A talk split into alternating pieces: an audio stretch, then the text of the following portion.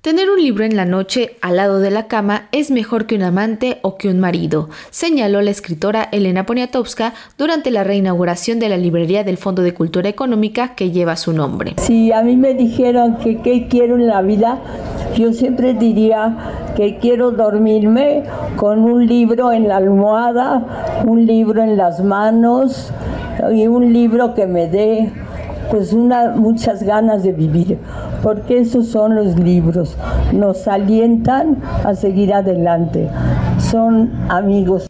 Poniatowska, Premio Cervantes de Literatura 2013, también recordó al escritor mexicano Jaime Torres Bodet, a quien entrevistó en alguna ocasión y quien da nombre al centro cultural donde se encuentra ubicada la librería. Pues es una alegría grande, asoleada, en un día muy bonito, con un cielo muy azul, estar en este centro cultural municipal Jaime Torres Bodet a quien tuve el gusto de conocer y entrevistar.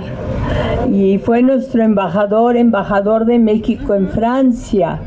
Y hablaba mejor francés que cualquier francés. Era de veras un hombre que hizo muchísimo por México y un poeta, un poeta que tenía una voz que se aislaba a la mitad del coro, es decir, que se podía oír y que además amó a México mucho, así que qué bueno que tenga el nombre de Jaime Torres Bodet. El director del fondo Paco Ignacio Taibo II, señaló que la batalla por la lectura sirve para combatir el machismo, romper prejuicios y mentalidades racistas, por lo que en todo el país se tiene que poblar de librerías. Esta es nuestra librería 117 en el país.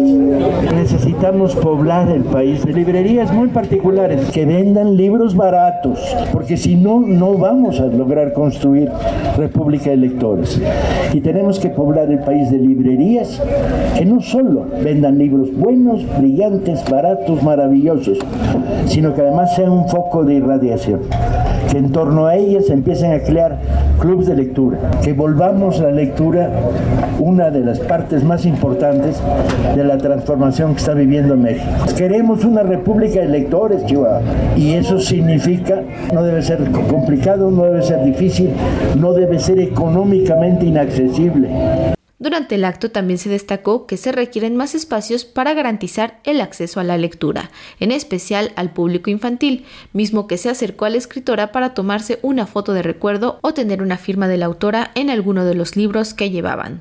Para esta reinauguración, el Centro Cultural Jaime Torres Bodet se vio lleno de muchos seguidores de Poniatowska, y aun cuando se había establecido que la escritora firmaría únicamente 13 libros, terminaron siendo cerca de 50 publicaciones, lo cual no fue suficiente, ya que muchos se quedaron sin la posibilidad de tener un recuerdo, por lo que intentaron correr detrás del vehículo que transportaba a la autora para alcanzar una firma. Para Radio Educación, Pani Gutiérrez.